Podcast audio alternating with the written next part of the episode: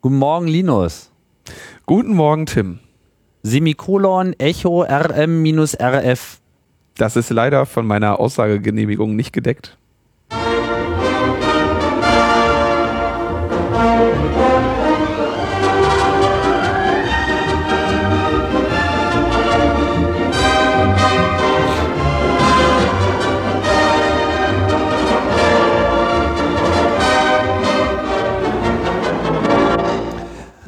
Immer wenn man's, äh, wenn man nicht mehr damit rechnet, kommt eine neue Ausgabe Logbuch Netzpolitik und es ist in diesem Fall bereits die 116. Folge.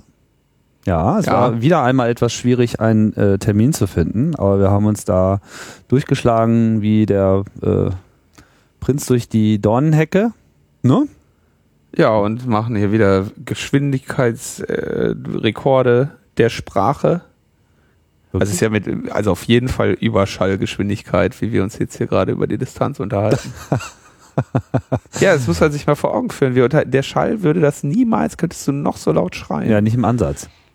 Ja, und Ja, da hättest genau. du ein Leck drin, das wäre unglaublich. Das könntest, du- könntest du nicht. Also es, man muss sich auch mal so vor Augen führen, was diese moderne Technik, die hat eben auch doch Vorteile. Ja, diese Show wird Ihnen präsentiert von Lichtgeschwindigkeit. Eigentlich ist das schon Ja. total Cyber hier, ne? Aber das hatten wir schon.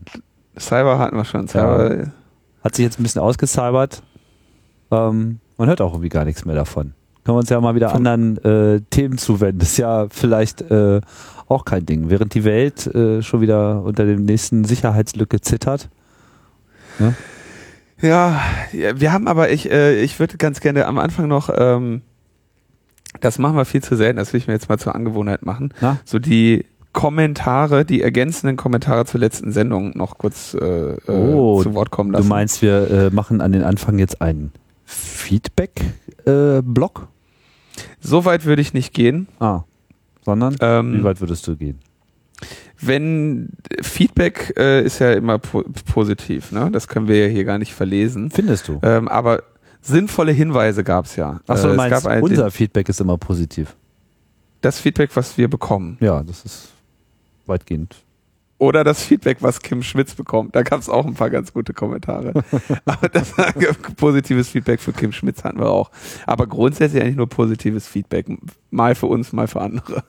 Ähm, dann ähm, gab's, äh, hatten wir uns gefragt, wie Yahoo denn damals so ähm, reagiert hat. Und Yahoo hatte erklärt, sie hätten keine Hintertür installiert, über die Behörden direkt auf ihre Server zugreifen können.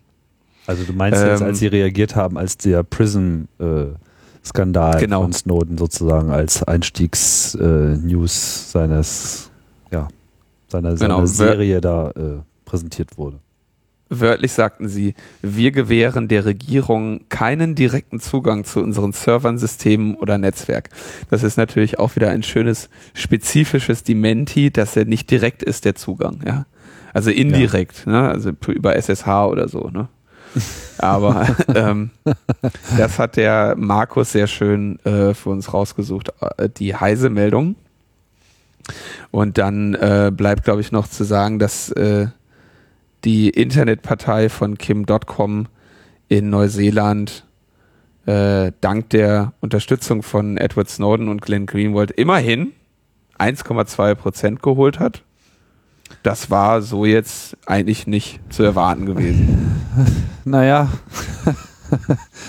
ja, also es war wohl dann äh, letztlich eher ein Fail. Er hat sich ja dann noch mit dieser Maori-Partei zusammengetan. Ich weiß gar nicht, ob wir diesen Aspekt so beleuchtet hatten. Nee, Ich hatten glaube wir gar nicht. Genau, also er hat sich ja sozusagen mit einer bereits äh, existenten Verbindung da äh, verbunden und die hatte bisher einen Sitz und dieser Sitz wurde von einem sehr speziellen Menschen wahrgenommen. Ich habe jetzt den Namen gerade nicht parat, aber der so ein bisschen so der der der Ströbele unter äh, den Maori Unter den da, Maoris. äh, war, so nach dem Motto, ich ich äh, ich kriege jetzt hier meinen Sitz auch allein. Ja, den hat er aber jetzt im Rahmen dieser Zusammenarbeit äh, verloren. So, jetzt haben wir sozusagen überhaupt gar keinen Sitz rausgeflogen. Und Gewinner ist wohl irgendwie der Regierungschef, wo ja äh, Kimmel ja noch versucht hat, durch diese Leaks so auf den letzten Metern da äh, so wilde Welle zu machen. Er ist dann äh, auch wohl äh, vor die Kameras getreten und hat zumindest mal was gemacht, was man sonst nicht so von ihm kennt. Er hat die Schuld auf sich genommen und äh, gesagt, er wäre ja wohl der Grund für diesen äh, Niedergang. Offensichtlich war das so äh, fatal und nachhaltig, dass er da auch schon gar nichts anderes mehr sagen konnte. Auf jeden Fall äh, macht es ein wenig den Eindruck, als hätte er sich da äh, ein wenig zu wichtig genommen im Vorfeld. Hm, das ist ja mal was Neues.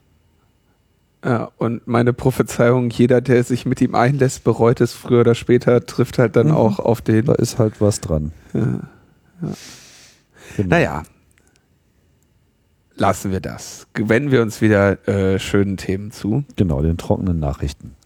Den trockenen Nachrichten. Ich muss ja echt sagen, mich persönlich, diese ganze Share Economy, Uber und äh, Airbnb-Sache, die finde ich ja doch echt faszinierend. Da, äh, da wird ja noch so ein alter äh, Volkswirtschaftler aus mir auf Warum meine eigentlich? alten Tage. Warum ja, finde ich irgendwie, finde ich tatsächlich interessant. Ich weiß nicht genau, wie das hat, das ist irgendwie.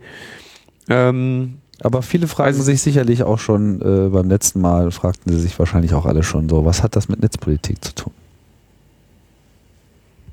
Ja, das heißt, das, das ist der, ähm, also ich, ich, ja, vielleicht hat es nicht keinen direkten Bezug zur Netzpolitik, aber das ist halt wirklich eine, ähm, eine Sache, wo ähm, also diese, diese, diese Uber-App optimiert irgendwie einen Teil unseres Lebens, der lange Zeit nicht in dem Maße optimiert wurde und stattdessen sehr stark reguliert wurde und immer noch reguliert wird. Ja. Mhm. Ähm, und das heißt, was da passiert, ist wirklich so eine äh, wirklich eine Sache, ja, da, da werden halt, da wird halt irgendwie ein Teil dieses Lebens in seiner Effizienz sehr stark äh, gesteigert.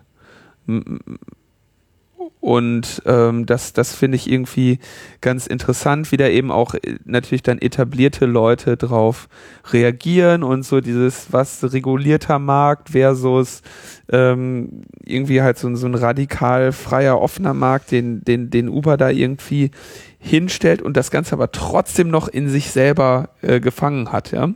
Also in, in, klassisch hast du halt irgendwie ein oder zwei Taxizentralen und, und diese Funkrufdienste, die die Taxifahrer alle vollständig irgendwie in ihren Krallen haben.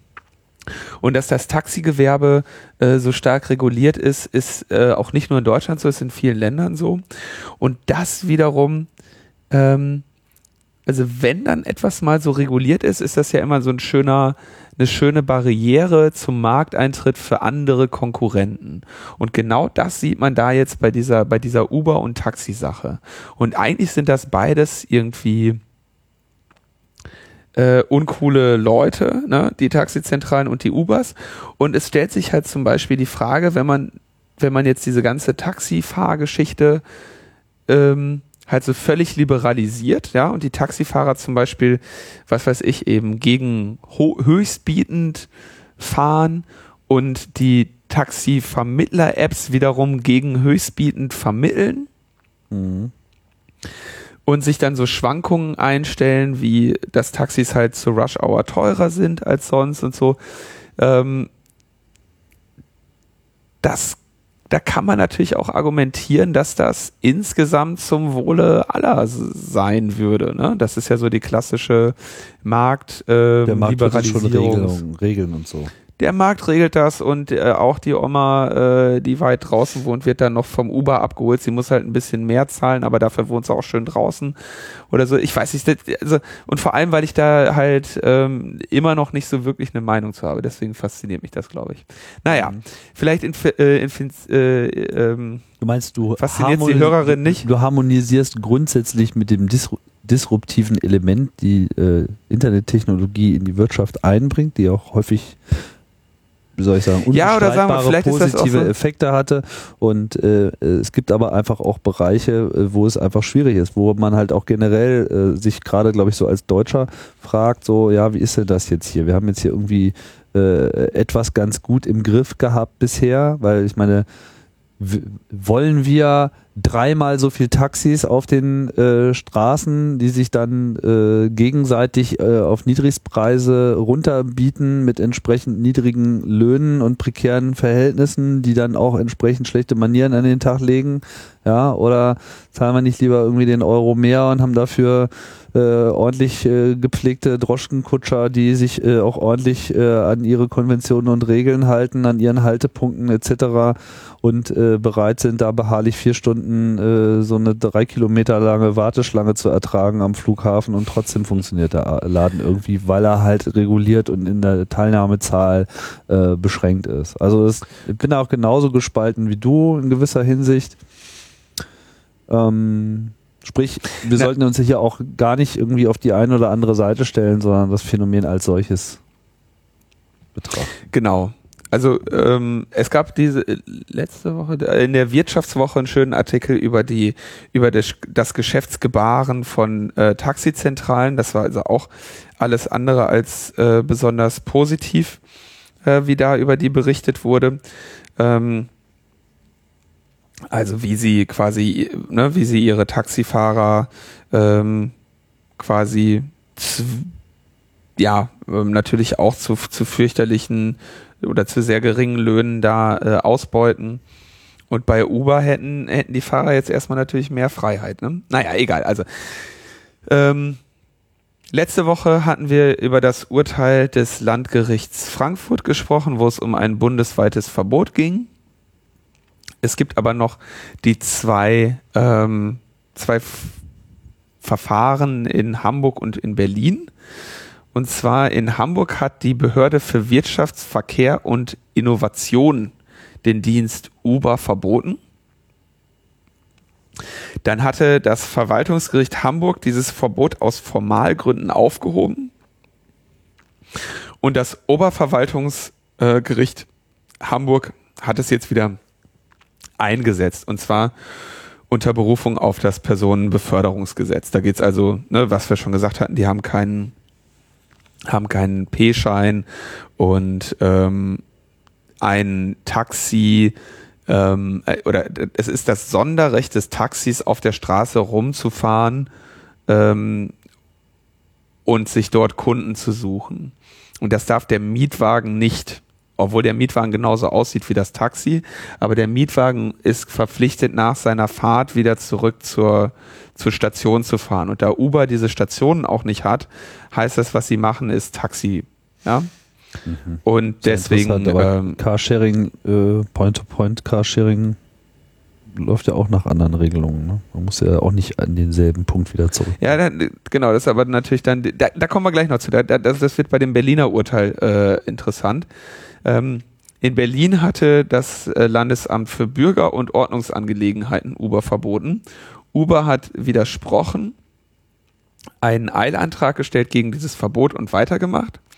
Und das Verwaltungsgericht hat jetzt den Eilantrag abgelehnt. Ähm, und zwar haben die das äh, relativ ausführlich begründet und haben gesagt, ähm,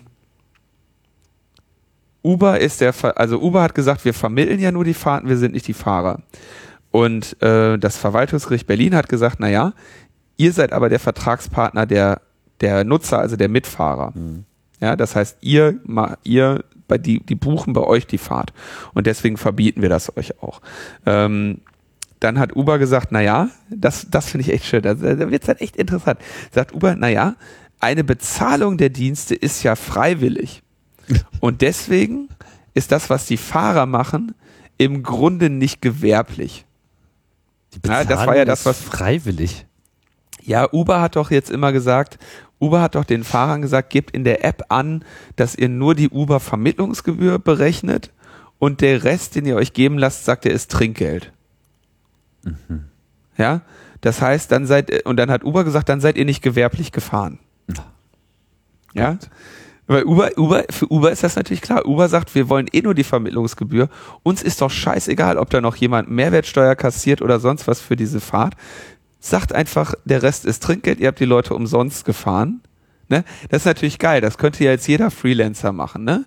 Gehst du hin, arbeitest irgendwo äh, und sagst dann, ja, äh, nee, ich schreibe euch keine Rechnung, gib mir einfach pro Tag äh, 1000 Euro Trinkgeld. Ja, dann dann sagst du, hast Trinkgeld bekommen äh, und, und unterliest halt keiner Besteuerung mehr. Ne? Ja, geht natürlich auch nicht so. Und dann hat das ähm, äh, Verwaltungsgericht Berlin gesagt, die vermeintliche Möglichkeit, die veranschlagte Servicegebühr zu widerrufen, beweise nicht die Unentgeltlichkeit des Transports, sondern setze die Entgeltlichkeit im Gegenteil voraus, weil es ansonsten ja nichts zu widerrufen gäbe. Also hat Uber sich mit dem Argument irgendwie selber ins, ins Knie geschossen. Und genau, und Uber, Uber Black sagt das, äh, sagen sie dann auch, das ist ja der quasi von Uber selbst betriebene äh, Limousinen-Service, wo sie also eigene Fahrzeuge und eigene Fahrer haben. Da haben sie gesagt, der äh, verstoß, verstößt gegen die im Personenbeförderungsrecht geltende Rückkehrpflicht von Funkmietwagen. So, und in, äh, in den USA, das war das, worauf ich noch hinaus wollte, ähm, hat Uber jetzt ein neues Teilstreckenangebot gemacht, wo sie sagen, okay, da fährt ein Auto los und äh, der fährt, was weiß ich, eine längere Strecke und du kannst einen Teil dieser Strecke buchen. Und in den USA wiederum ist das die Einzelberechnung für Mitfahrende verboten. Das heißt, da musst du einem Taxi, äh, also wenn, wenn jetzt eine Person in ein Taxi steigt oder drei, muss das Taxi am Ende das gleiche berechnen. Und deswegen wollen die USA jetzt den, dem Uber Ärger machen, weil er sagt, okay, wir machen quasi klassisches ähm, Carsharing, wie wir das, wie es jetzt echt von Mitfahrzentrale oder so bekannt ist, weil das da wiederum verboten ist. Und das ist echt interessant, weil es in jedem Land andere Regulaz Regulierungen für das Taxigewerbe gibt. Mhm. Und in, äh, in New York zum Beispiel interessante Zahl, die da auftaucht. Da gibt's halt eine, die haben halt die Anzahl der Taxen gedeckelt und für so eine Taxi-Plakette, nur für diese Plakette, also für das Recht, Taxigewerbe zu betreiben in den USA, zahlst du eine Million. Also wenn du jetzt äh, die Vermittlung betreibst oder wenn du die Wagen wenn betreibst. Du, wenn du ein, Tax, ein Taxi zu betreiben und an dem Taxi eine gültige Plakette zu haben, die dich als Taxinummer so und so der Stadt New York City mit Genehmigung und so weiter ausweist, kostet die Plakette auf dem, man, ich weiß jetzt nicht, ob es noch ein Graumarkt ist oder ein Schwarzmarkt, äh, kostet eine Million Euro. Weil es eben keine mehr gibt.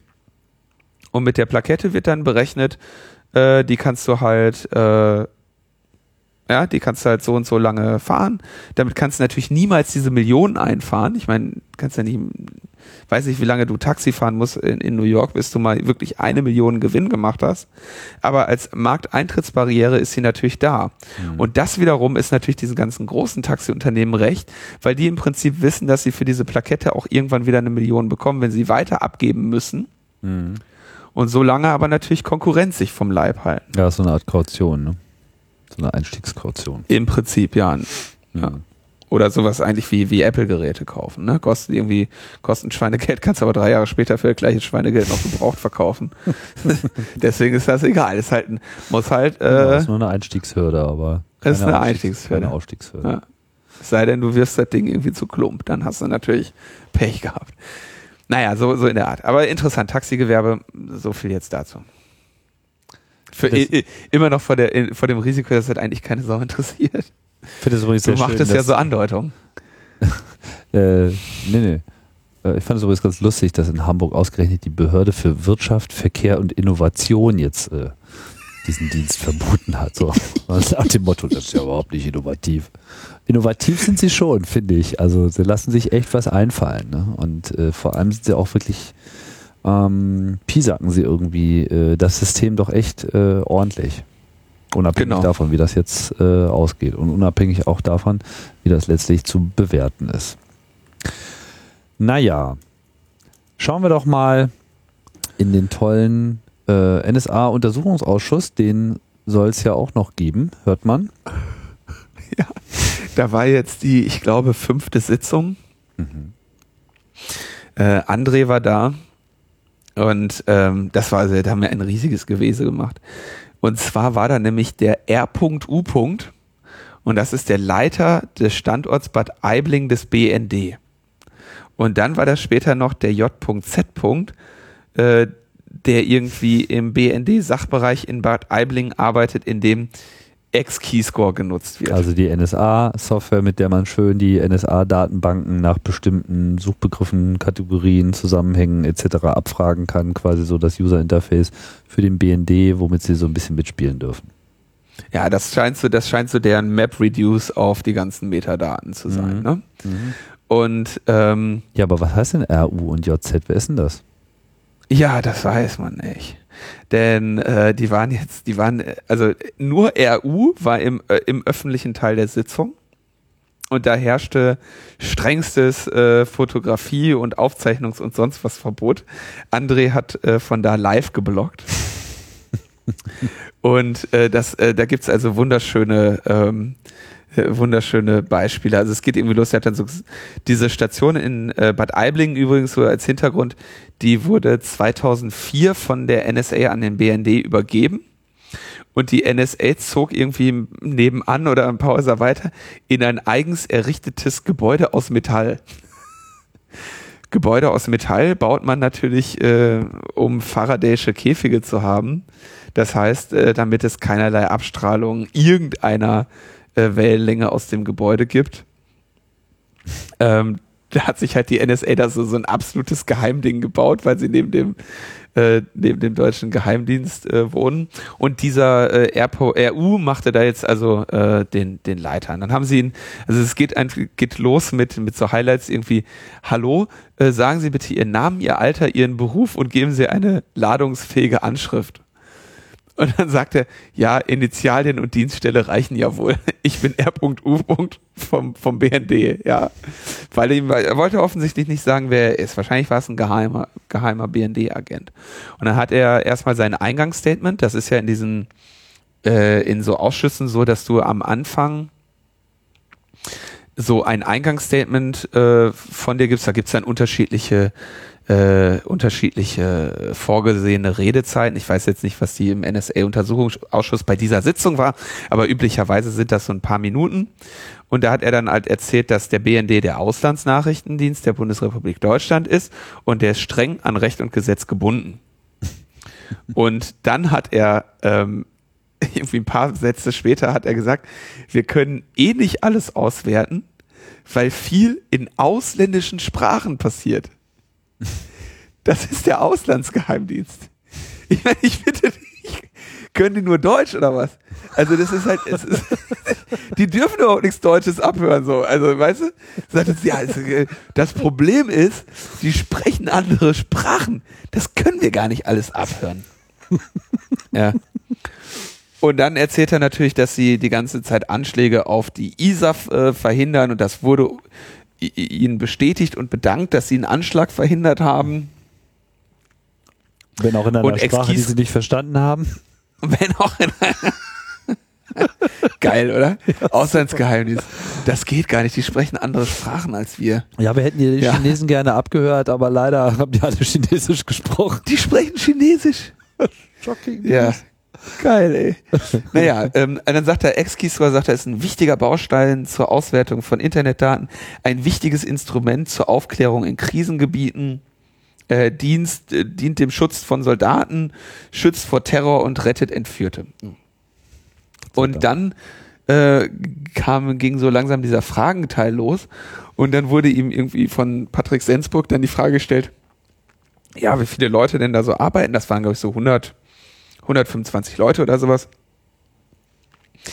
Und dann wurde er gefragt, wie viele Techniker denn da äh, angestellt seien. Und dann sagte R.U. Das ist leider von meiner Aussagegenehmigung nicht gedeckt. Und ähm, dann äh, hat er ihn dann später mal gefragt, ob, ob sie Skype entschlüsseln oder ob sie das können, machen oder dürfen. Und dann hat er natürlich gesagt, zu einzelnen Methoden kann ich öffentlich nicht sagen. Das ist nämlich von meiner Aussagegenehmigung nicht gedeckt. Und dann hat er irgendwann nochmal äh, die Gelegenheit genutzt und gesagt, von den theoretisch erfassbaren Ressourcen erfassen wir in Bad Aibling nur im Promillebereich. Das ist natürlich diese klassische ähm, Argumentation, die wir auch in den USA zu X-Keyscore die ganze Zeit gehört haben, nämlich, dass sie sagen, sie, sie sammeln alles in ihrer Datenbank, aber dann ist es noch nicht überwacht oder erfasst. Erfasst ist es erst, wenn Das einer hingeht wird. Hm. und es dann tatsächlich angeschaut wird. Ne? Und das ist ja wirklich so diese die Argumentation, auf die sie sich da jetzt berufen. Und kurz darauf kam dann äh, der nicht öffentliche Teil, in dem dann eben auch RU und äh, RU eben wahrscheinlich ein paar von den Fragen, die sie ihm gestellt haben, immer noch nicht beantwortet hat und der JZ auch noch ein bisschen was erzählt hat. Und das war's. Also ein, dass die sich nicht, also Ja, RU dass die sich nicht vollständig verarscht vorkommen. Äh, kommen sie ja auch. Ne? Es war dann äh, ja noch diese schöne Meldung, wo sie sich dann jetzt endlich mal über diese geschwärzten Akten beschwert haben. Und das Argument derer, die ihnen diese ganzen geschwärzten Akten gegeben haben, haben gesagt, seid doch froh, den meisten Teil geben wir euch gar nicht. so, also dieser NSA-Untersuchungsausschuss, das ist schon wirklich ähm, faszinierend, wie Ja. es da abgeht. Ist schon wirklich eine, eine bemerkenswerte Zurschaustellung von äh, Machtlosigkeit an der Stelle. Und die auch Ja. sehr schön äh, deutlich macht, wie im Argen doch die Kontrolle von äh, Geheimdiensten generell so ist. Ja. Also ich bin ja, Also Ich meine, es ist Patrick halt- Sensburg, äh, hast du ja gerade zitiert, der ist der Vorsitzende, Vorsitzende. des äh, äh, Untersuchungsausschusses derzeit noch. Ja.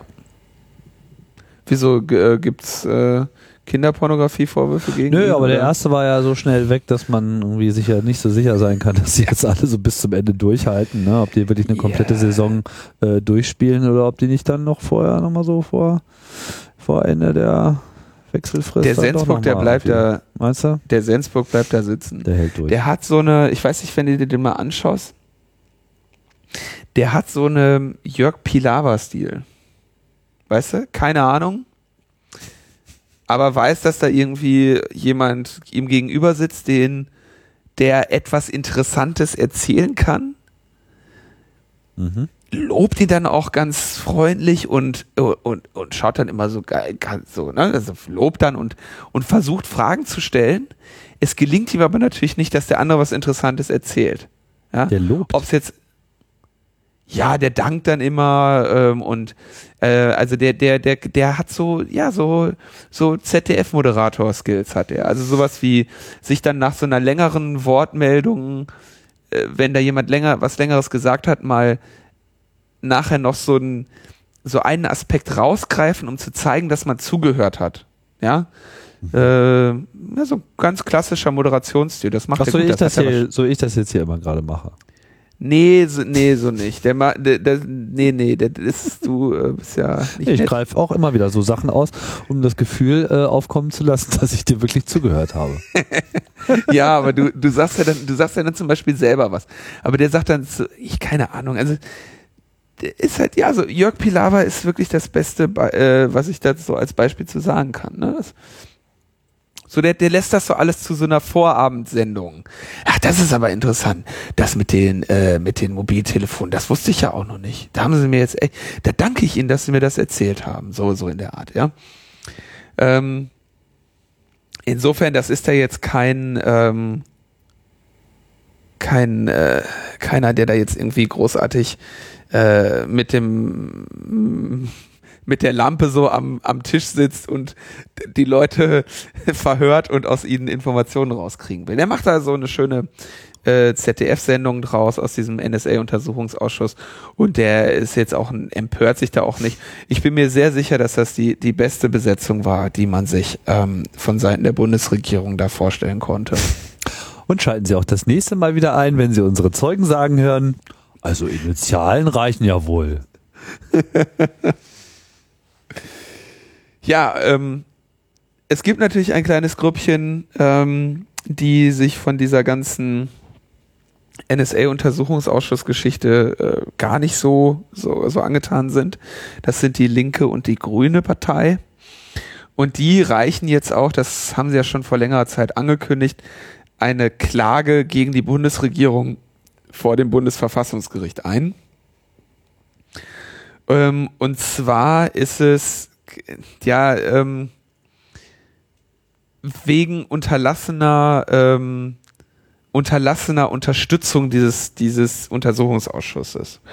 Ähm, kurz zum Status. Alle Parteien haben ja beschlossen, dass äh, Edward Snowden als Zeuge vor dem Ausschuss gehört werden soll. Das ist ja ein, wirklich ein, ein geschlossener Entschluss dieses äh, NSA-Untersuchungsausschusses. CDU, CSU und SPD wollen Snowden aber nicht in Deutschland äh, anhören, weil sie Angst vor diplomatischen Problemen mit den USA haben, wenn Snowden nach Deutschland kommt. Snowden sagt, ich will sicheres Geleit und die Bundesregierung wiederum sagt, äh, ne, nicht, zu nicht zu verwechseln mit den, mit den Parteien, die in, der, äh, in, dem, in, den, in dem Untersuchungsausschuss sitzen, denn das sind ja Parlamentarier, also nicht Regierung, sondern ähm, Legislative. Mhm. Und die Bundesregierung sagt, ja, äh, wir wollen bzw. können deine Sicherheit nicht garantieren. Das heißt, die Bundesregierung schließt aus, Snowden nach Deutschland zu holen, selbst wenn es der NSA-Untersuchungsausschuss denn wollen würde. Und jetzt kommt der Catch 22. Der Ausschuss hat bisher nicht abgelehnt, Snowden anzuhören sondern er hat einfach nur immer keinen Termin für die Vernehmung in Deutschland festlegen wollen. Also die CDU, CSU, SPD. Mhm. Das heißt, die haben keinen Entschluss, Snowden nicht anzuhören. Sie verzögern einfach nur die ganze Zeit taktisch den Beschluss, wann sie ihn anhören wollen und erst recht wo. Mhm. Und daher haben sie die Bundesregierung bisher auch noch nicht um Amtshilfe gebeten.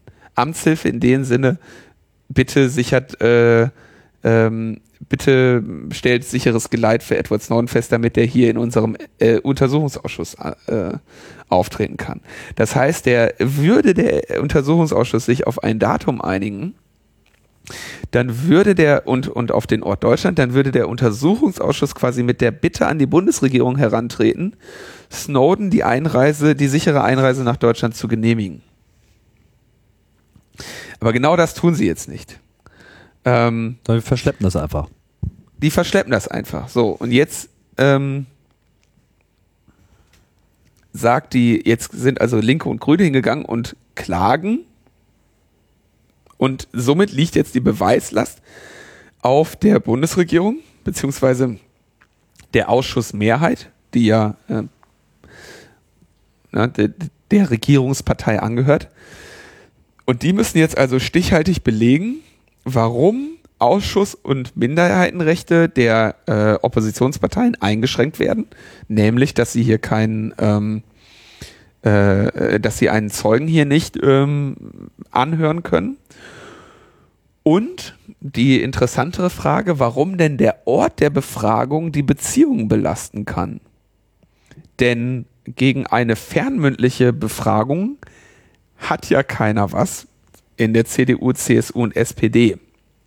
Die wissen ja ganz genau,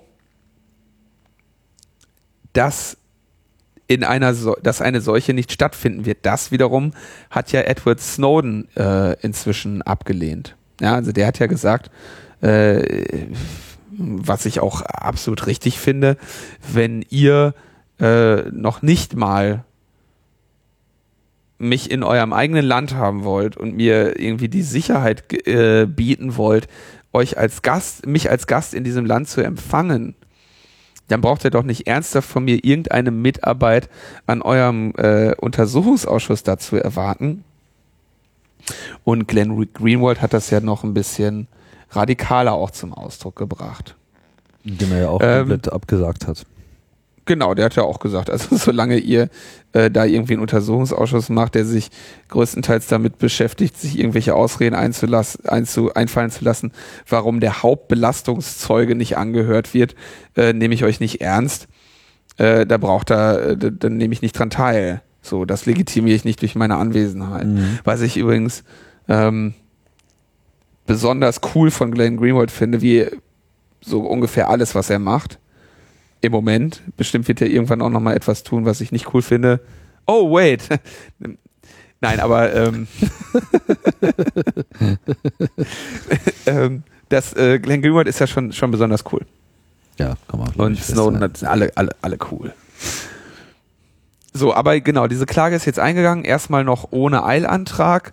Äh, die Bundesregierung wird dann jetzt irgendwann mal Stellung nehmen dazu und logischerweise wird die sich aber natürlich Zeit lassen damit, weil sie ja, äh, weil es ja im Interesse der Bundesregierung ist, dass das hier äh, möglichst lange sich hinzieht und immer mehr äh, Gras drüber wächst und immer mehr andere Themen äh, und, und äh, kommen. Und man hat ja jetzt auch schon wieder so eine neue, ähm, diese islamische, den is islamischen Staat da äh, am Horizont, mit dem man dann irgendwann auch wieder mehr Überwachung äh, rechtfertigen kann.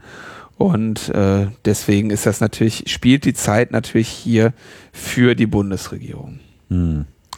Aber wie viel Zeit können Sie sich denn lassen bei so einem ähm, Stellungnahme für das Verfassungsgericht? Also ewig verschleppen können Sie das ja wohl auch nicht, ne? Also wenn das ohne Eilantrag ist, hast du da auf jeden Fall ein paar Monate. Mhm. Ja gut. Und das ist ja jetzt erstmal nur die Klage, ne? Und dann wird ja quasi dann, dann, dann antwortest du da ja irgendwann mal drauf. Ähm, da gibt's dann sicherlich irgendeine Deadline, aber ähm, Ja gut, ich meine, das Verfassungsgericht ist ja auch jetzt nicht unbedingt das Gericht. Gut, man kann hier einen Eilantrag stellen. Ich weiß nicht genau, wel welchen Grad an äh, Beschleunigung der so ähm, bringen würde. Bisschen was. Mhm. Aber hier geht's ja dann auch um eine Grundsatzentscheidung und nicht so um mal eben Verwaltungsgericht irgendwas, ja. Ähm, von daher, wenn die sich da ohnehin äh, viel Zeit zu nehmen. Das ist ja, also ich meine, bis zu dem, also so Ist, denn, ist, ist, ist in der Klage, halt ist in der. Klagetext ähm, veröffentlicht worden? Ähm, ich meine, dass der, dass der irgendwo auch veröffentlicht wurde. Ähm, Weil was mir jetzt noch nicht so ganz klar ist, ist, was so die Stoßrichtung dieser Klage ist. Ist es ähm, die Logik mit, naja, eigentlich wurde ja hier beschlossen, ihn einzuladen, aber es wird verschleppt. Ja? Wo ich mich auch frage, was jetzt hier der verfassungsrechtliche Aspekt also die, dabei die ist. ne? Hauptargumente sind wirklich die, die beiden. Also einerseits wird das Recht dieses Ausschusses und, und die, die, das Recht der Minderheit in diesem Ausschuss eingeschränkt, weil die eben daran gehindert werden, ihren äh, einen Zeugen zu berufen in diesem Ausschuss. Mhm. und der Ausschuss daran von der Bundesregierung gehindert wird, diesen Zeugen einzuladen. Ja, also innerhalb des Ausschusses werden die äh, werden Linke und Grüne daran gehindert, dass dieser Zeuge äh, angehört wird und wenn der Ausschuss als solcher die Entscheidung treffen sollte, würde ihn immer noch die Bundesregierung äh, daran hindern. So, und der tatsächliche Streitpunkt ist ja aber nur der Ort der Befragung. Und das heißt, die, die, die Bundesregierung muss, oder beziehungsweise die Ausschussmehrheit muss ähm, quasi jetzt erklären, warum der Ort der Befragung denn die Beziehung jetzt belasten soll. Ja, also weil, weil, ja, prinzipiell, selbst bei einer Fernbefragung, die, äh, die Inhalte ja die gleichen sein sollten. Genau dana, dahin argumentiert ja die Ausschussmehrheit, die sagt, lass den mal in Russland bleiben, wir wollen den fernmündlich verhören, äh, äh, anhören, Entschuldigung. So. Das heißt, die, während die, während die Ausschussmehrheit einerseits argumentiert, dass der Ort egal ist, müssen sie, argumentieren sie aber natürlich dagegen, ihn hierher zu holen. Und das müssen sie jetzt einfach mal stichhaltig äh, erklären, weißt du? Mhm. Dass sie sagen, okay, ähm, wir brauchen den nicht hierher zu holen, weil es ist ja egal, wo wir den anhören. Mhm. Und deswegen wollen wir ihn nicht hier haben, weil das würde die Beziehung belasten. Und dann fragt man sich aber natürlich, wieso würde denn, das heißt, der einzige Streitpunkt ist, wo wird er angehört? Beziehungsweise dadurch, dass Snowden ja dann auch den Punkt eingenommen hat, zu sagen, nee, wenn, dann werde ich in Deutschland angehört, steht eben auch das nicht mehr zur Debatte, ja. Aber wie gesagt, das ganze Ding, das, der Catch bei, für diese Klage ist jetzt, dass die Ausschussmehrheit ähm, CDU, CSU, SPD eben einfach nur die Terminfindung gerade verzögert. Das heißt, es ist echt geil. Also das ist, äh, das steht auf auf recht dünnem Eis diese Klage. weil es eben keinen expliziten Beschluss gibt, Das nicht zu gegen tun. den die Klage sich spezifisch äh, wenden kann. ja. Na, außer der Verschleppung, aber das ist ja jetzt hier so gar nicht genannt. Ja, und da wird man eben dann mal noch sehen, was dabei rauskommt. was dabei rauskommt. Aber ja, es ist äh, tragisch, dass es so weit kommen muss, aber es wird äh, wahrscheinlich jetzt nicht ähm, innerhalb der nächsten paar Monate das Bundesverfassungsgericht urteilen, dass Snowden nach Deutschland kommen darf.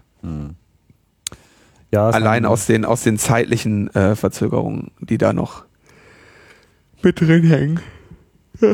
Ja, so müde, so früh am Morgen. ja ist auch mitten in der Nacht. Ja, ja. Ja, ein Trauerspiel. Äh, ein anderes Trauerspiel verfolgen wir ja nun auch in den Medien schon seit etwas äh, längerer Zeit. Äh, ihr wisst alle, wovon wir sprechen. Die Piratenpartei.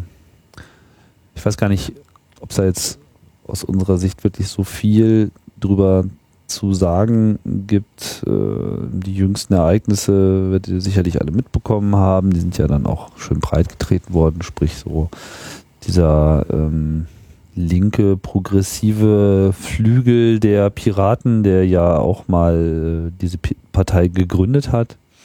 Und deren Vertreter, die ähm, sind jetzt alle fahnenflüchtig.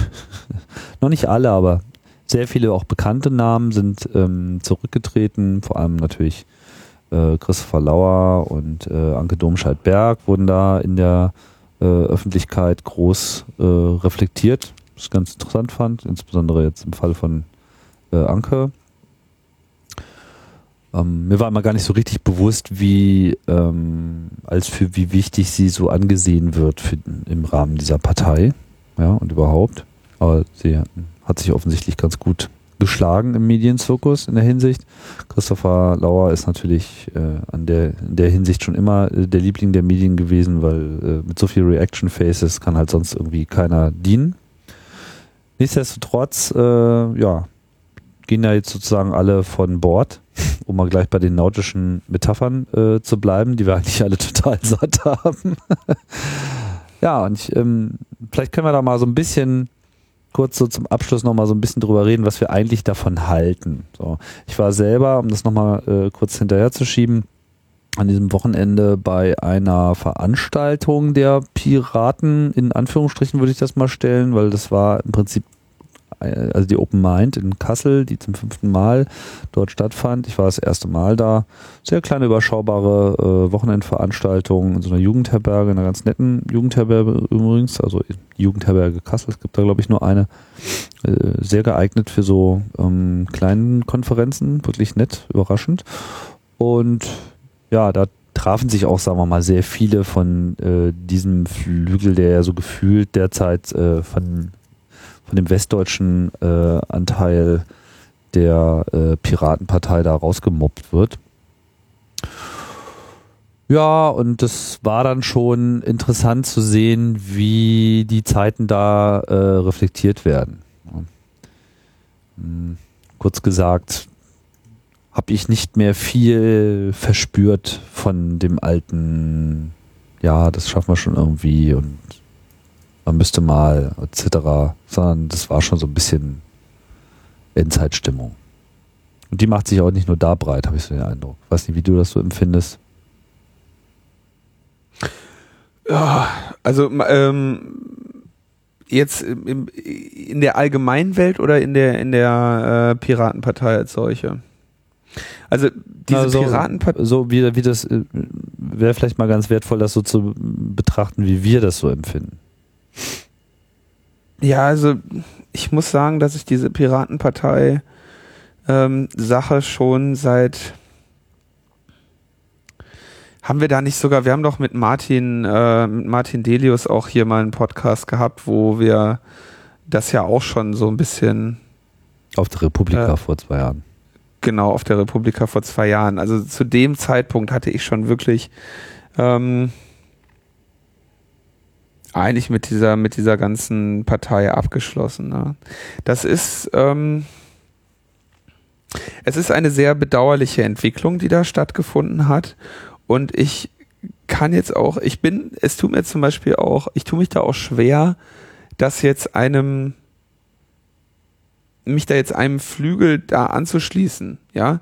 Also ich ähm, verfolge diese Debatten nicht schon so lange nicht mehr, dass ich jetzt wirklich nicht in der Lage bin zu sagen, ob jetzt meine, äh, ob ich der Überzeugung bin, dass der der der linke äh, Flügel der Piratenpartei ähm, da recht hat oder der der andere, was auch immer das jetzt ist, ja.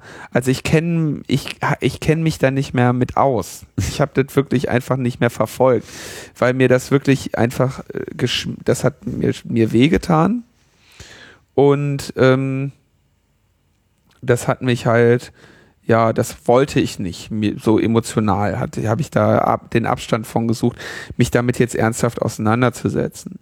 Ich weiß aber sehr wohl, welche Personen aus meiner Sicht in dieser Partei, ähm, sag ich mal, brauchbares Personal waren für das Herbeiführen eines äh, politischen Prozesses. Umschwungs in meinem Sinne, ja, oder Prozesses in meinem Sinne.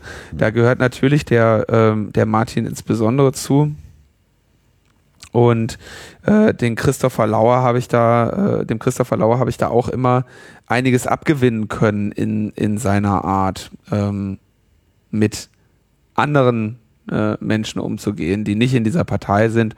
Ähm, das hatte größtenteils Unterhaltungsfaktor, aber ähm, seine politische Arbeit äh, machte da auch immer wieder einen vernünftigen Eindruck, insbesondere wenn man sich dann mal länger mit ihm unterhalten hat oder wenn man mal, äh, also der hat sich halt über das, was er da, worüber er da nachdenkt und womit er sich auseinandersetzt, halt wirklich nachgedacht. Der hat, der, das war jemand, von sagt, okay, der nimmt dieses, der nimmt das Thema ernst, genauso wie der, äh, wie der Martin. Das, das ist sicherlich, ähm, das sind ein paar ganz gute Leute bei dieser Partei gewesen. Ähm, ich will es mal so sagen, ich wurde vor ein paar Tagen von der Taz gebeten, doch mal zum Niedergang der Piratenpartei ein kurzes Statement abzugeben. Ich weiß gar nicht, ob die das am Ende gedruckt haben oder nicht, aber ich habe es hier gerade noch gefunden. Das habe ich geschrieben. In der Piratenpartei hatten einige äh, hatten ein paar wenige Menschen ein paar wenige gute Ideen. Sie erhielten viel Zuspruch, viel Aufmerksamkeit und viele neue Mitglieder. Aber offenbar waren es zu viel Zuspruch, zu viel Aufmerksamkeit und zu viele neue Mitglieder. Die Piratenpartei lehrt uns, Partizipation geht nicht ohne Idiotenfilter. Ja, das ist ein interessanter und ich, Punkt. Und ich denke, dass das der das Problem ist, was äh, an dem diese Partei dann tatsächlich äh, gescheitert ist, dass sie wirklich lob, löbliche, geniale Ideen oder, oder das Ausprobieren werte Ideen hatten mit der ständigen Mitgliederversammlung, mit den äh, Liquid Democracy Ansätzen der Entscheidungsfindung innerhalb dieser Partei. Ähm, ich weiß auch, dass es da jetzt lange Streitereien drin gab und dass das Ende der Debatte dann, glaube ich, war, dass sie das jetzt irgendwie beim Parteitag abgelehnt haben, sich eines modernen Online-Tools äh, für ihre Abstimmungen äh, zu bedienen. Und ich halte das natürlich für eine katastrophale Fehlentscheidung, äh, dieses Beispiel äh, nicht gemacht zu haben als, als die Netz- und äh, Partizipationspartei.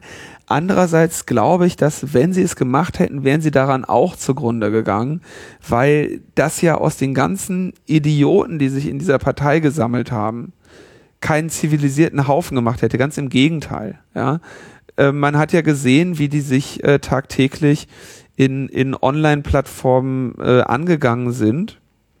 Und die hatten einfach keine Kultur. Ja, mhm. und die hatten keine, ähm, also wenn du, wenn du eine Partei hast und sagst, du möchtest eine Gruppe bilden, die innerhalb eines demokratischen, also von der Öffentlichkeit, äh, von der öffentlichen Wahrnehmung sehr stark getriebenen Prozesses äh, Interessen durchtreten wollen, äh, durchsetzen wollen, dann musst du halt dafür sorgen, dass du eine gewisse ähm, Homogenität der Interessen hast oder gewisse ähm, gewisse Ideen, wo du sagst, die sind, die werden jetzt nicht mehr diskutiert. Ähm, zum Beispiel wird nicht diskutiert, ob Datenschutz jetzt 80er ist oder nicht. Ja, das kannst du halt nicht machen. Die, die Meinung kannst du vertreten, das ist völlig in Ordnung. Aber eine Partei, die sich gegründet hat auf, und sagt, wir wollen jetzt Datenschutz machen, unabhängig davon, wie ich jetzt zu Datenschutz stehe, die kann sich das natürlich nicht erlauben, wenn prominente Mitglieder auf einmal auf eine völlig andere Linie schwingen. Ja, und das passiert in einer in einer grünen Partei nicht, dass äh, dass auf einmal jemand sagt, ey, ich habe mir überlegt, ist doch viel umweltfreundlicher, wenn wir jetzt nur noch Atomkraftwerke bauen und das bisschen Müll irgendwo verscharren. Da haben wir doch blühende Landschaften hier. So, das könnte man machen. Ja, das ist auch eine legitime äh, Position, die man vertreten kann, aber eben nicht innerhalb der Grünen Partei. Und genau das hat die ähm, haben die Piraten nicht hinbekommen da irgendwie eine Gruppe zu, zu, zu formen, wo sich Menschen über ganz einfache Prinzipien einig sind, die als unantastbar äh, erachten und einfach nicht mehr diskutieren und deswegen auf, ba auf deren Basis gemeinsam arbeiten können. Das ist denen nicht gelungen. Ja. Und ich würde sogar sagen, wahrscheinlich lag das, also das, was du da schon beschreibst, ist für, ist für mich schon wieder fast mehr so, so ein Symptom. Äh, und das liegt wahrscheinlich einfach darin begründet, und da kommen, kommen wir, sagen wir mal, auch bei der Problemperspektive auch über die Partei selber hinaus. Was wahrscheinlich ein, ein, ein, ein nennenswerter Geburtsfehler am Anfang war, war, dass man einfach ähm, gar nicht so genau sagen konnte, was man eigentlich war und wollte. Piraten, das war irgendwie digital, irgendwas mit Internet, ja, wir haben alle Laptops, wir sind irgendwie neu, wir sind anders, wir benutzen Twitter, äh, ich überspitze das jetzt so ein bisschen, aber so dieses, äh, du kennst das ja auch, so diese, diese äh, latente äh, Arroganz, die man so als äh, Digitalgeneration auch sich angeeignet hat, weil die anderen das ja immer alles nicht verstehen und man ist ja selber so total klug, weil wir haben ja irgendwie die ganzen Werkzeuge und wir haben uns auch, sagen wir mal, unser Ego so über die Jahrzehnte ausreichend genährt, äh, weil wir so die, die Checker sind, die das halt irgendwie alles begreifen mit den Datenpaketen und den Implikationen des Internets und das irgendwie auch schon so ein bisschen im Gefühl und so im Blut haben. Und der Rest, naja, das sind ja sozusagen die Internetausdrucker. Und ähm, nur das ist halt an sich noch keine politische Bewegung. Aber hier hat sich, sagen wir mal, so eine Generation äh, dafür gehalten, das zu sein, war sich aber eigentlich über die, äh, über die tatsächlichen Grundprinzipien oder sagen wir mal die Grundthesen, die man nun wirklich äh, erreichen wollte, eigentlich niemals wirklich im Klaren. Also ich kann mich irgendwie ehrlich gesagt an fast kein Thema äh, erinnern, wo es in der Piratenpartei eine unangefochtene einheitliche Meinung gegeben hätte. Zumindest was nur was die Grundausrichtung betrifft, nicht so im, im Detail, dass es da Unterschiede gibt, das ist ja schon klar. Ne? Aber wie du schon sagst, so Datenschutz, da hast du irgendwie alle Facetten und äh, das hat sich auch sehr schön eben bei dieser äh, Diskussion um die SMV ähm, beziehungsweise äh, vorher auch schon, wie man überhaupt mit so einem Liquid Feedback System umgeht, nicht? Also allein schon diese, diese Trennung in Leute, die gesagt haben, naja, natürlich müssen da äh, äh, die Leute mit ihrem realen Namen auftreten, weil wenn ich nicht weiß, wer da irgendwie eine Entscheidung macht, dann, dann, weißt du, dann ist das für mich keine relevante Größe.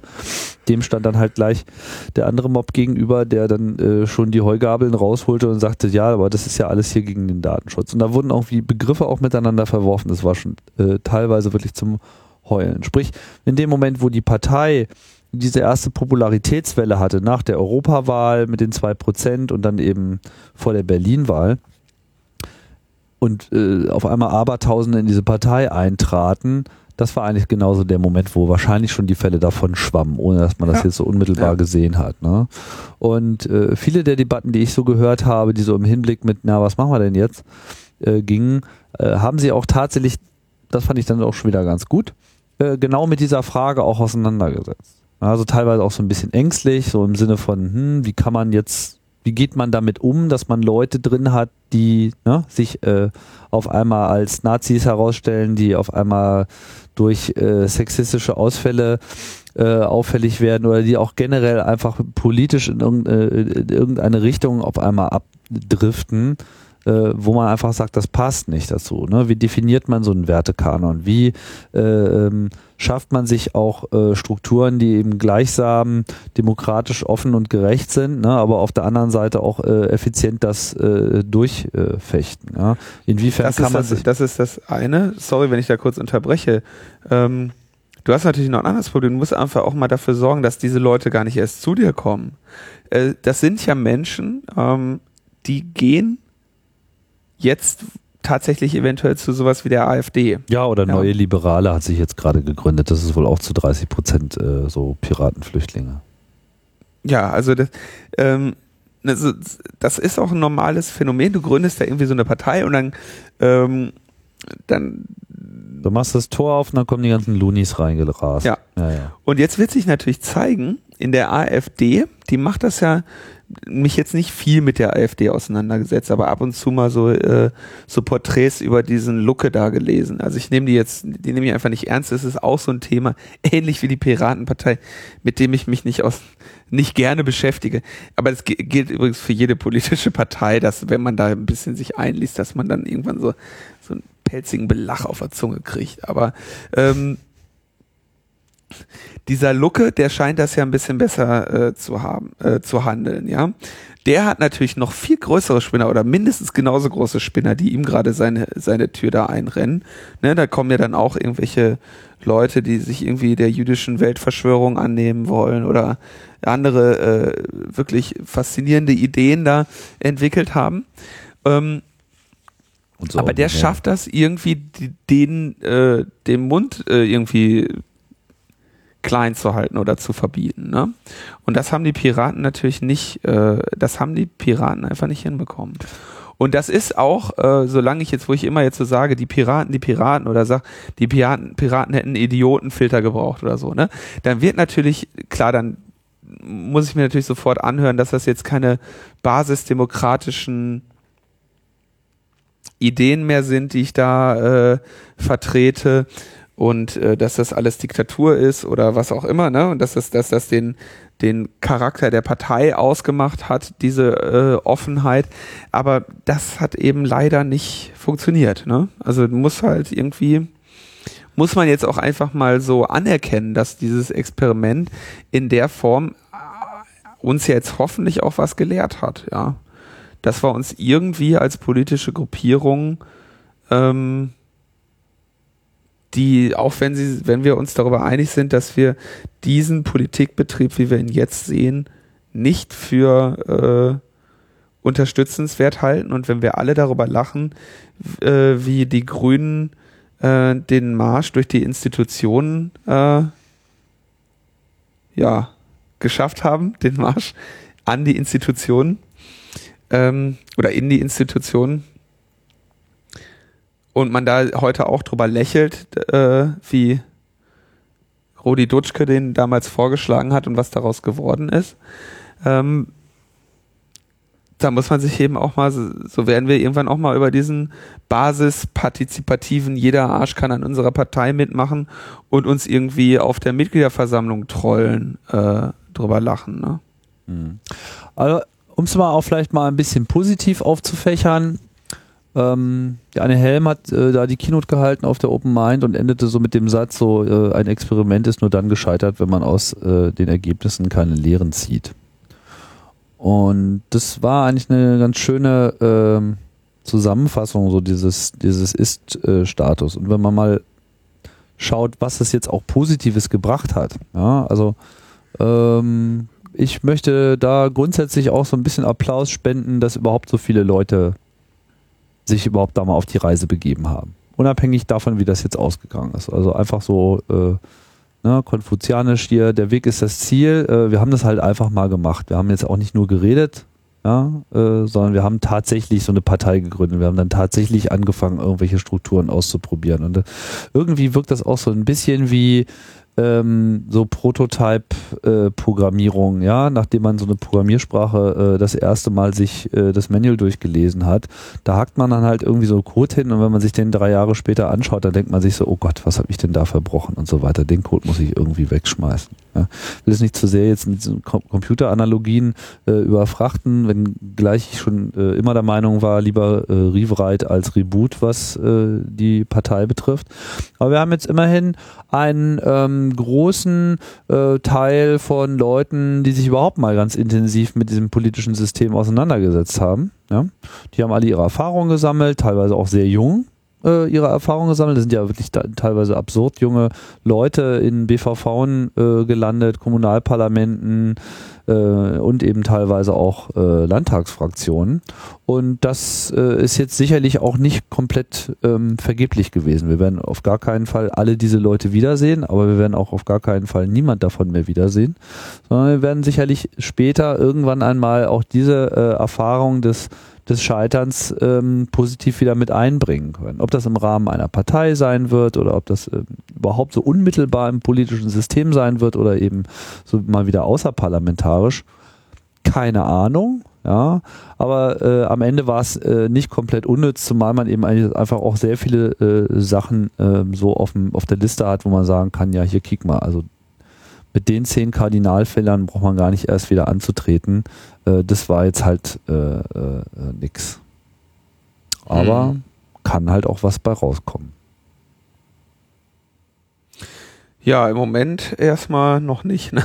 nee, jetzt im Moment äh, wird es einfach spannend ähm, zu sein, wie so insbesondere diese Berliner Fraktion ähm, hier so mit der Situation umgeht. Das wage ich gar nicht anzuschätzen, was ähm, da so kommen mag. Nicht wahr? Jetzt gibt es ja so die Debatten, so äh, muss eine Piratenfraktion auch aus Piratenmitgliedern bestehen und so. Also in Berlin gibt es diese Diskussion nicht, in anderen Parlamenten äh, schon eher.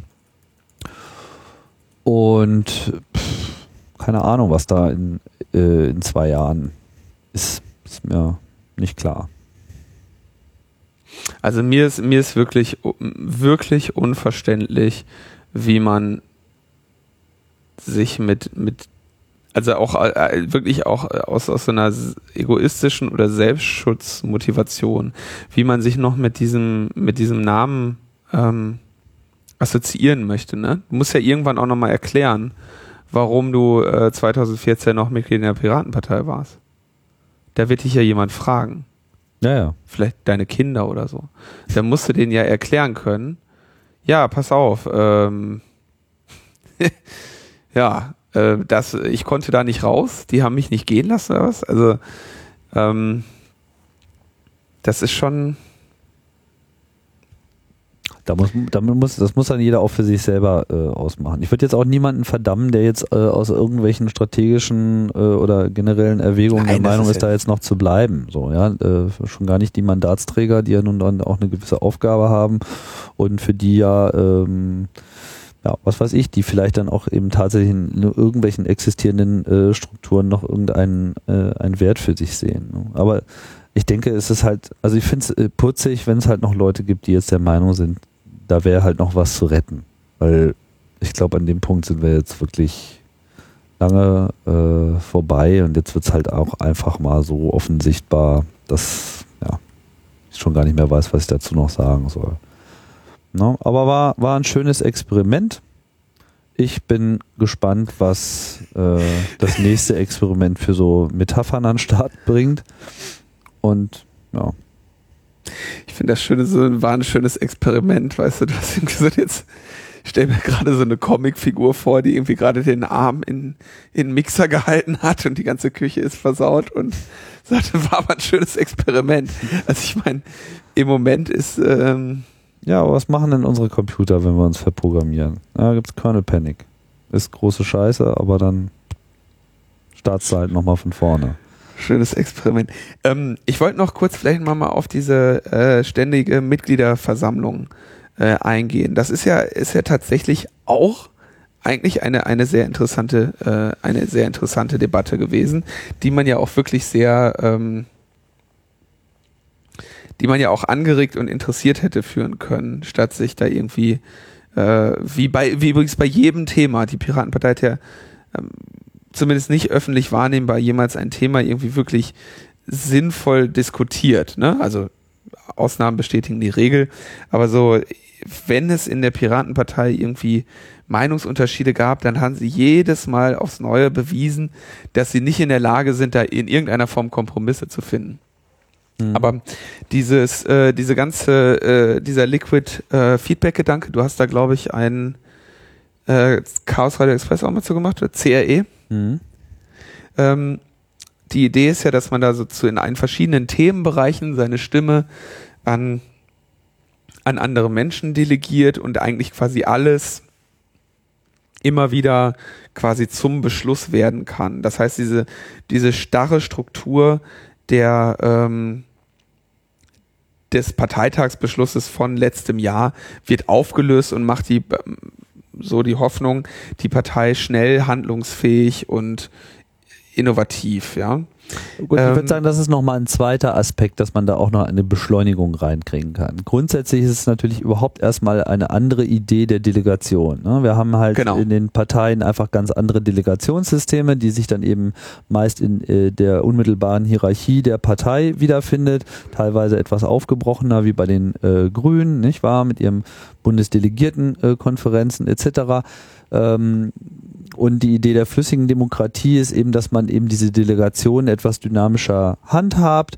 Und es gibt halt derzeit noch wenig wirklich Erfahrung damit, wie sich das wirklich auswirkt. Ja, müssen Delegationen vielleicht zeitverzögert sein? Müssen sie eine Mindesthaltbarkeit haben?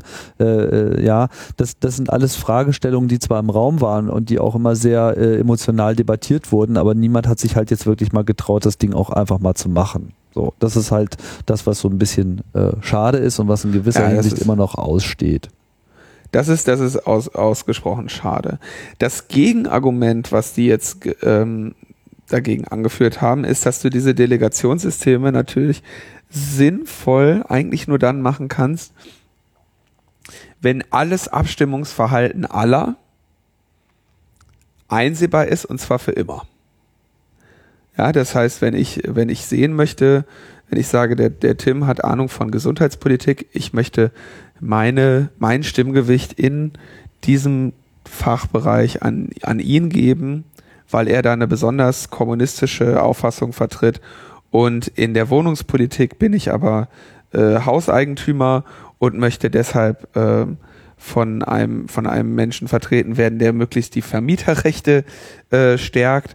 Ähm, und in, in, in der Wirtschaft habe ich aber irgendwie äh, sozialdemokratische äh, Ansichten und lege Wert auf, auf eine äh, starken Sozialstaat, dann kann ich das entsprechend meine, meine Stimmen so gewichten, aber ich muss natürlich auch die per Transparenz über die Personen haben. Und das Argument, was dann eben angeführt ist, dass, dass genau das ja dann die Grenze fließend macht zwischen denen, die einfach nur wählen und denen es eigentlich mal eine geheime Wahl geben sollte, ähm, für die es einmal eine, eine geheime Wahl geben sollte oder die wir ja auch äh, notwendigerweise in der Demokratie haben. Ähm, und denjenigen, die sich wirklich zur Wahl stellen als Vertreter, Delegierte oder sonst was. Das heißt, damit geht de facto einher, ähm, dass dich Menschen im Nachhinein, auch wenn niemals irgendjemand auch nur seine Stimme auf dich delegiert hat, können sie dein komplettes Wahlverhalten nachvollziehen. Ähm, und dadurch, dass dein Wahlverhalten dokumentiert ist, werden nicht nur so Sachen möglich wie Erpressung oder nach, nachheriges äh, ähm, jahrelanges äh, Blaming für bestimmte Entscheidungen oder so, ähm, sondern auch sowas wie Stimmkauf, ne? Ist auch ein wichtiger Aspekt, den man immer bei der geheimen Wahl äh, außer Acht lässt. Ähm, du sollst auch nicht in der Lage sein, jemand anderem gegenüber beweisen zu können, was du gewählt hast. Damit nicht irgendwie die Mafia kommt und sagt, hier kriegst du einen Zehner, wenn du den wählst. Ja. oder, oder wir schneiden dir den Finger ab, wenn du den nicht wählst. Ja. Und Linus, genau solche Debatten wurden ja, da ja geführt. Ja, solche Debatten wurden da geführt, aber die halte ich ähm, für relativ ja, halte halt ich nicht für besonders stichhaltig, äh, äh, die Argumente. Äh, ich bin jetzt gerade. Ich habe doch jetzt beide Argumente dargestellt. Bitte? Also bei, ich habe doch jetzt beide Seiten der Argumente dargestellt. Welche findest du nicht stichhaltig? äh, na, ich fand die alle jetzt nicht äh, sonderlich äh, stichhaltig, weil ich meine, eine geheime Wahl, die Macht delegiert, ist ja etwas ganz anderes als etwas, was als Programmplanungsding genommen wird. Ja, also was eine Partei sich als Konsens ausdenkt, was sie denn generell mit in den politischen Diskurs einbringt, das ist ja keine Machtdelegation an der Stelle. Ja, du und entscheidest ja nicht an der Stelle darüber über die unmittelbare Besetzung eines Parlaments, der ja dann wirklich dauerhaft auf Zeit die Macht delegiert wird.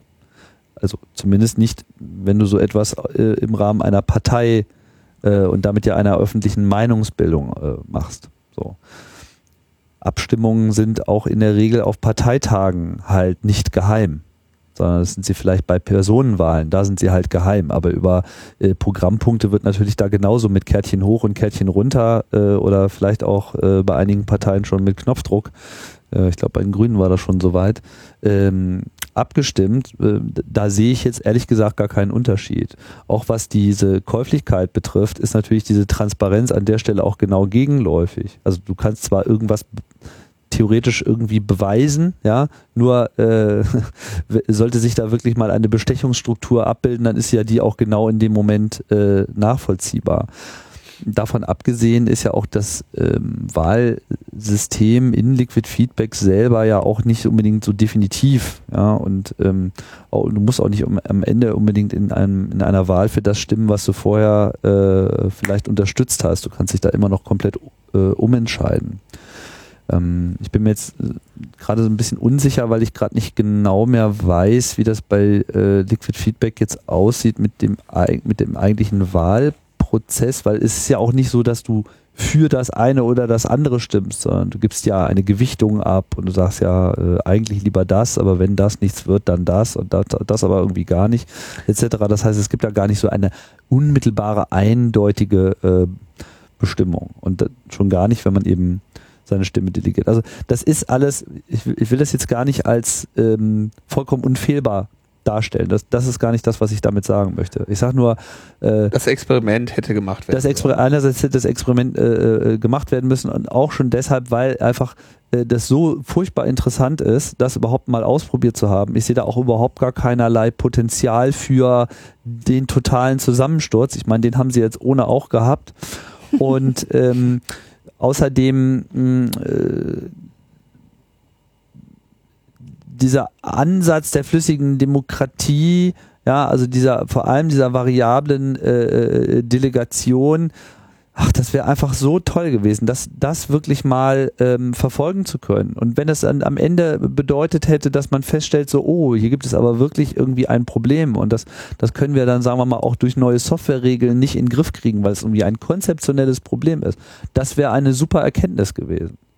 Ja, aber man kann das zum Beispiel nicht gleichsetzen wie mit dieser Wahlcomputer-Debatte, äh, was ja auch getan wurde in, in, in, der Diskussion, was aber meiner Meinung nach eben aus den vorhin schon genannten Unterschieden ähm, einfach damit gar nicht gleichgesetzt werden kann. Es handelt sich einfach um etwas anderes, selbst wenn da eine elektronische Wahl Teil des gesamten Prozesses ist.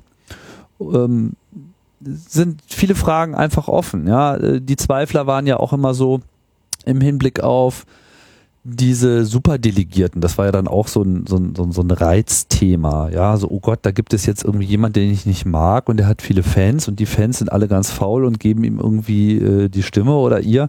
Und äh, ja, auf einmal ist ja die Demokratie ausgehebelt, weil ja einer viele Stimmen auf sich vereinigt. Ne? Aber das ist halt mhm. auch insofern komplett bogus wieder, weil sie ja auch jederzeit wieder zurückgezogen werden kann und dadurch eben eine ganz andere Accountability auch auf einmal da sein muss. Das geht ja immer davon aus, dass es den Leuten vollkommen egal ist, was mit ihrer Stimme passiert. Und das, das ist halt, ähm, ja, das ist irgendwie alles, alles Blödsinn.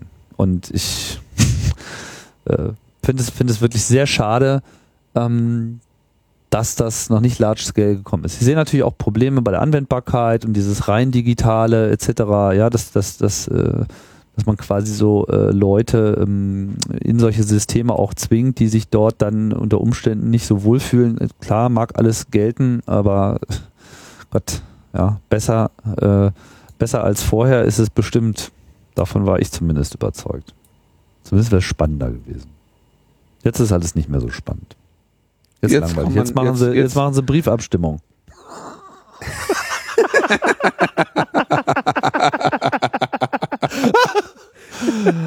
Das- Auch mal das schön. Da, da, da muss man erstmal drauf kommen. Geil. Ja, das ist geil. Ja, das, Ja, also das ist aber aber- wirklich der Knaller. Ja, also das ist jetzt nur noch, das ist jetzt äh, noch für so ein paar Witze gut und es, es tut mir leid für die für die wenigen guten Leute, die äh, in der Piratenpartei tolle Arbeit geleistet haben oder sogar heute noch leisten, weil sie noch nicht ausgetreten sind. Ähm, das tut mir echt leid für die. Also habe ich auch wirklich Mitleid und Mitleid äh, und so habe ich. tut mir leid. Also ist echt schade. Wir sind ein mitfühlender Also- Podcast. Ich, mit, Mitgefühl, genau, Mitgefühl habe ich auch. Hm. Mitleid und Mitgefühl haben wir nämlich. Wir nehmen Anteil. Und Anteilnahme haben wir auch. haben alles. Ja. Genug Blumen, äh, Blumenbouquets ausgeteilt. Wir sollten langsam zum Ende kommen, Linus. Langsam. Aber da war noch Ja, was. aber vorher machen wir doch noch ein bisschen Programmempfehlungen. Da schauen wir doch mal, was wir da an Stimmung einbringen können.